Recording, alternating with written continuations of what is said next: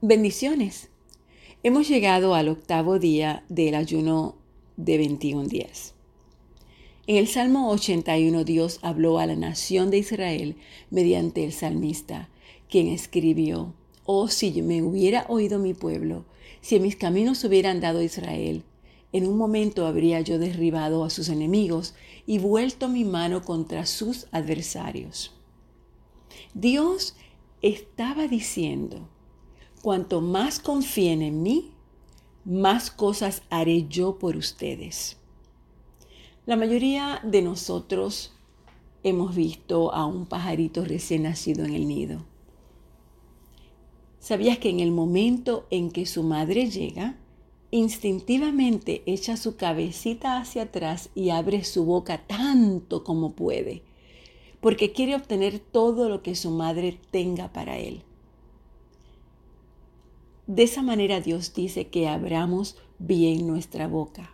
Es decir, extiende tu fe, confía en Él de una manera grande y mira lo que Él hará en tu vida. Me pregunto, si Dios está diciendo lo siguiente a alguien que está escuchando estas palabras, ojalá anduvieras en mis caminos si solamente supieras lo que yo he planeado para ti, si entendieras que lo mejor te espera, si verdaderamente comprendieras que mis caminos son mejores que tus caminos, si supieras que mis planes y mis propósitos son mucho mayor que cualquier cosa que tú puedas hacer por ti mismo. Yo tengo los recursos a mi disposición. Yo conozco los deseos de tu corazón. Muchos de ellos te los he dado yo, pero para disfrutarlos debes andar en mis caminos. La nación de Israel tomó la decisión de no seguir a Dios. Y hay veces en que también nosotros tomamos esa misma decisión. Cuando hacemos estas cosas, cuando decidimos no seguir a Dios, sufrimos las consecuencias. Muchas veces Él dará un paso para atrás y permitirá que hagamos las cosas a nuestra manera. Una decisión terrible les costó a los israelitas 40 años adicionales en el desierto y la muerte de todos los adultos excepto Caleb y Josué. El temor paralizó sus corazones e hizo que perdieran una oportunidad divina entrar a la tierra prometida. Y puede, puede que usted esté atravesando en estos momentos un momento difícil, tal vez muy difícil.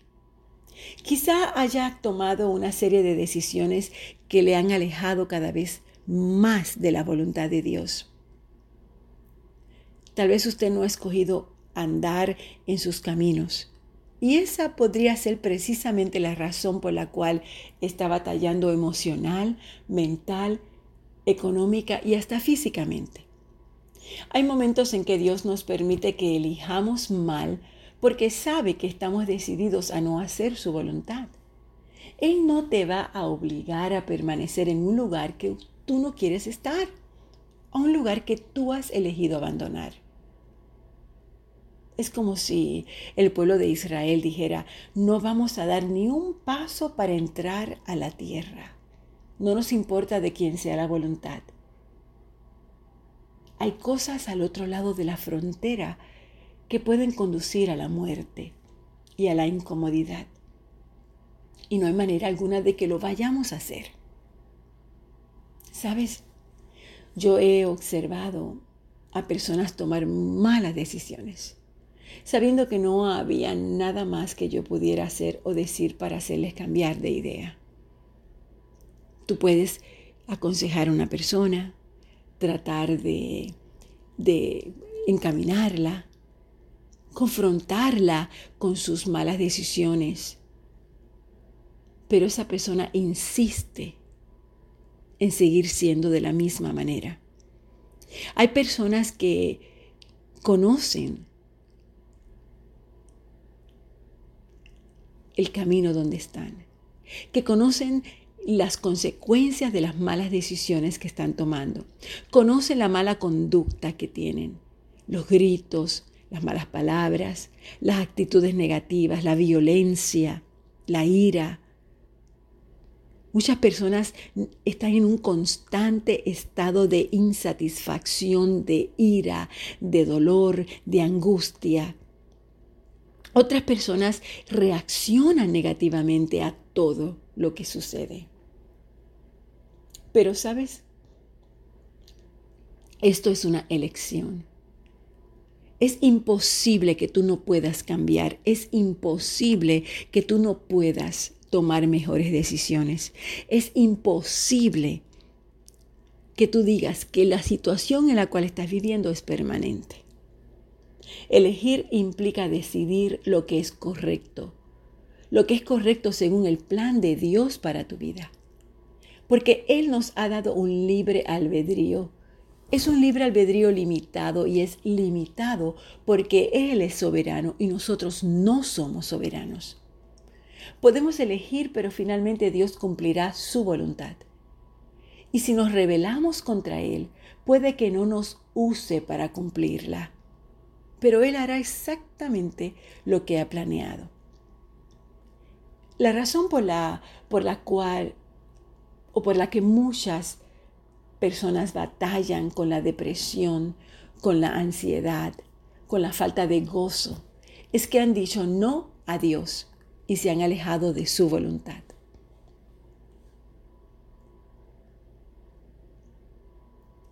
Cuando cuando escogemos apartarnos del plan de Dios y comenzar a seguir nuestro propio camino, vamos directamente hacia los problemas. Y escucharemos comentarios como yo siento y qué es lo que va a pasar con mis derechos, cuáles son mis derechos. Todas estas cosas, estos comentarios, esos son señales de desobediencia y de rebelión. Cuando buscamos nuestra propia voluntad en lugar de la voluntad de Dios, terminamos enfrentándonos a dificultades, a desafíos innecesarios. No tenemos un verdadero sentimiento de paz, de gozo, de contentamiento o seguridad genuina. Dios siempre ofrece lo mejor. Él dice, quiero que andes en mi camino porque es el mejor para ti. Lo que sucede es lo siguiente. Terminamos perdiéndonos lo mejor que Dios tiene para nosotros. No te enredes en la telaraña del descontento de Satanás. siempre van a haber dificultades. Pero mientras usted esté enfocado en obedecer a Dios, Él le mostrará cuándo quedarse quieto y cuándo moverse. Israel miró el desafío de conquistar la tierra prometida y dijo, no hay manera en que podamos hacer esto. Moriremos en la batalla. Abusarán de nosotros y la conquista es demasiado difícil. Tiene que haber otro camino. Pero sabes, solamente hay un camino hacia la bendición. Y ese camino es Dios. Él es omnisciente y sabe exactamente lo que necesitamos y cuándo lo necesitamos. Otra cosa que necesitas recordar es que Él permite que las dificultades nos enseñen más acerca de nosotros mismos. Si usted nunca se ha enfrentado a una prueba o a un desafío, ¿cómo podrías aprender sobre la fidelidad de Dios? Si sencillamente un buen momento siguiera a otro, ¿acaso tú crees que tu fe sería probada? ¿Cómo, ¿Cómo, tú reconocerías tu propio crecimiento espiritual si no habría momentos de dificultad en tu vida? Pero más importante, ¿dónde descansaría tu dependencia? Estarías situada completamente en tu propia casualidad o en tu propia capacidad, en tu propio talento, en tu dinero, en tus relaciones o en cualquier otra cosa. Pero para que tú conozcas los caminos de Dios, tú debes llegar a un punto en que sueltes el agarradero de su vida y de tus circunstancias. Eso no significa que deje de ser responsable. Simplemente significa que usted transfiere su dependencia en usted mismo a Él. Que Él es la única persona que conoce todas las cosas. Él tiene un fantástico plan para su futuro y está interesado en una cosa. Y esa cosa es desarrollar una relación íntima y amorosa contigo. ¿Qué podría ser más satisfactorio que saber que Él está a tu lado? Que Él está a tu lado en cada momento, dirigiéndote, guiándote en cada desafío, en cada desengaño, en cada victoria. No hay nada que se compare a eso. A lo largo de, de, toda mi vida yo he conocido a muchas personas que eran muy exitosas, pero que no tenían paz alguna, porque no conocían a Jesucristo como su Salvador. La palabra, la mejor palabra para definir, para identificar, para describir las vidas de estas personas es vacía. Sin embargo, la llenan con actividades cada momento en que están despiertos. No saben cómo estar quietos y sencillamente descansar en la paz de Dios. De hecho, la sugerencia de hacer eso causaría mucha ansiedad, porque han empleado la mayor parte de sus vidas huyendo del daño personal, la posibilidad del fracaso y del pecado. Crean o creen falsamente que si conocen más sobre Dios cosecharán su castigo pero nada está más lejos de la verdad. El hecho es que cuanto más conoces de Dios, más paz, más gozo y más amor tienes. Cuando usted tiene a Jesús, puede estar seguro. O puedes estar solo y nunca sentirte solitario, porque Él satisface todas tus necesidades. Todo el poder y la fama que este mundo tiene que ofrecer no puede dar consuelo a su corazón del modo en que Dios lo hace. El conocimiento demasiado maravilloso para expresarlo con palabras es el conocimiento de Dios. ¿Estás tú en alguna encrucijada? preguntándote si, si puedes realmente confiar en Dios. Tú puedes que diga, ¿puedo confiar en Él? Pero en lo profundo de tu interior se pregunta si puedes hacerlo. Israel conocía sobre el Señor. Ellos lo adoraban y fueron testigos de sus poderosas obras. Pero cuando se trataba de confiar en Él, confiar en Él para algo que no podían ver, sentir, tocar o concebir que sucediera, fallaban en la prueba. Y la razón por la cual fallaban es porque no confiaban en Dios. Sin embargo, cuando usted se enfrasca en la palabra del Señor, cuando usted se rinde a los pies de Dios, su vida cambia totalmente en términos a la paz que siente. Los problemas pueden ser los mismos, las situaciones pueden ser las mismas, pero tu paz interna es totalmente maravillosa, grandiosa. Llegar a conocer lo mejor es un proceso. Él no nos da conocimiento instantáneo con mucha frecuencia. Por el contrario, él quiere que pasemos tiempo conociéndolo, aprendiendo sobre sus atributos, sobre sus características. Por ejemplo, leemos en su palabra que Él es fiel, pero hasta que no lo experimentemos, no lo sabremos a un nivel personal. Una manera de aprender más sobre sus caminos es trabajando con Él en los desafíos de la vida. Sus caminos son sorprendentes a veces y pueden ser difíciles de entender. Sin embargo, siempre son correctos. Isaías 55 nos dice, porque mis pensamientos no son vuestros pensamientos, ni vuestros caminos mis caminos. Como son más altos los cielos que la tierra, así son mis caminos más altos que vuestros caminos, y mis pensamientos más que vuestros pensamientos.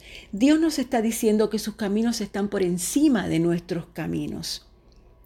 Que sus caminos y sus planes para nuestra vida están por encima de nuestra capacidad humana.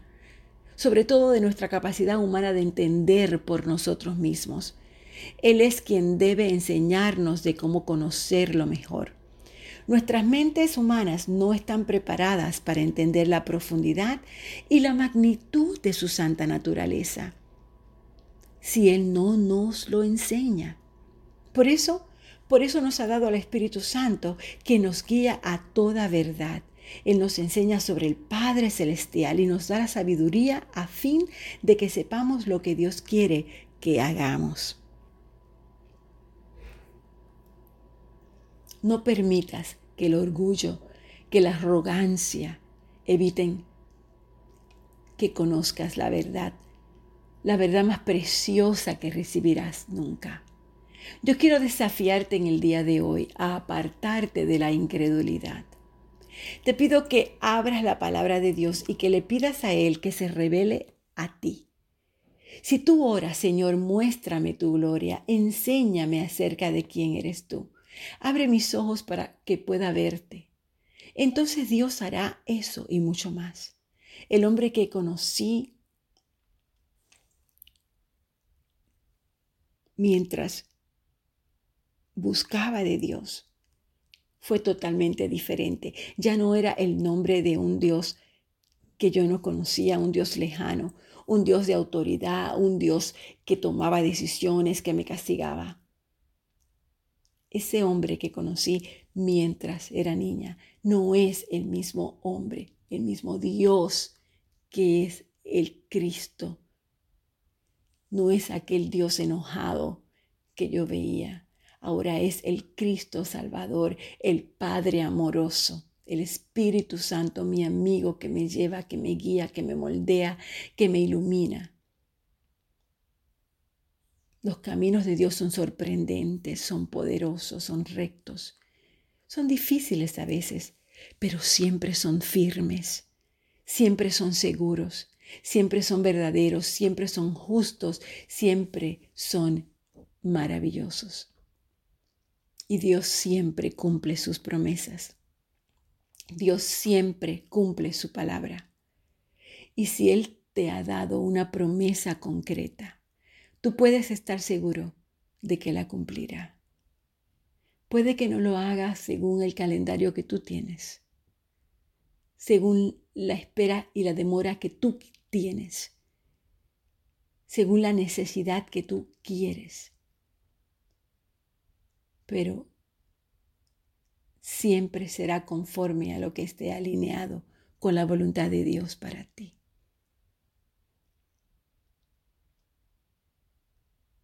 Yo te pido que en el día de hoy busques más de Él a manera de tiempo a solas con Él. Quiero que le des gracias al Señor de los ejércitos celestiales, porque Él es bueno, porque su fiel amor perdura para siempre y porque Él promete que nos restaurará todo aquello que hemos perdido. Pídele a Dios hoy que llene tu corazón de esperanza, que te enseñe a creer fielmente, dignamente de Él.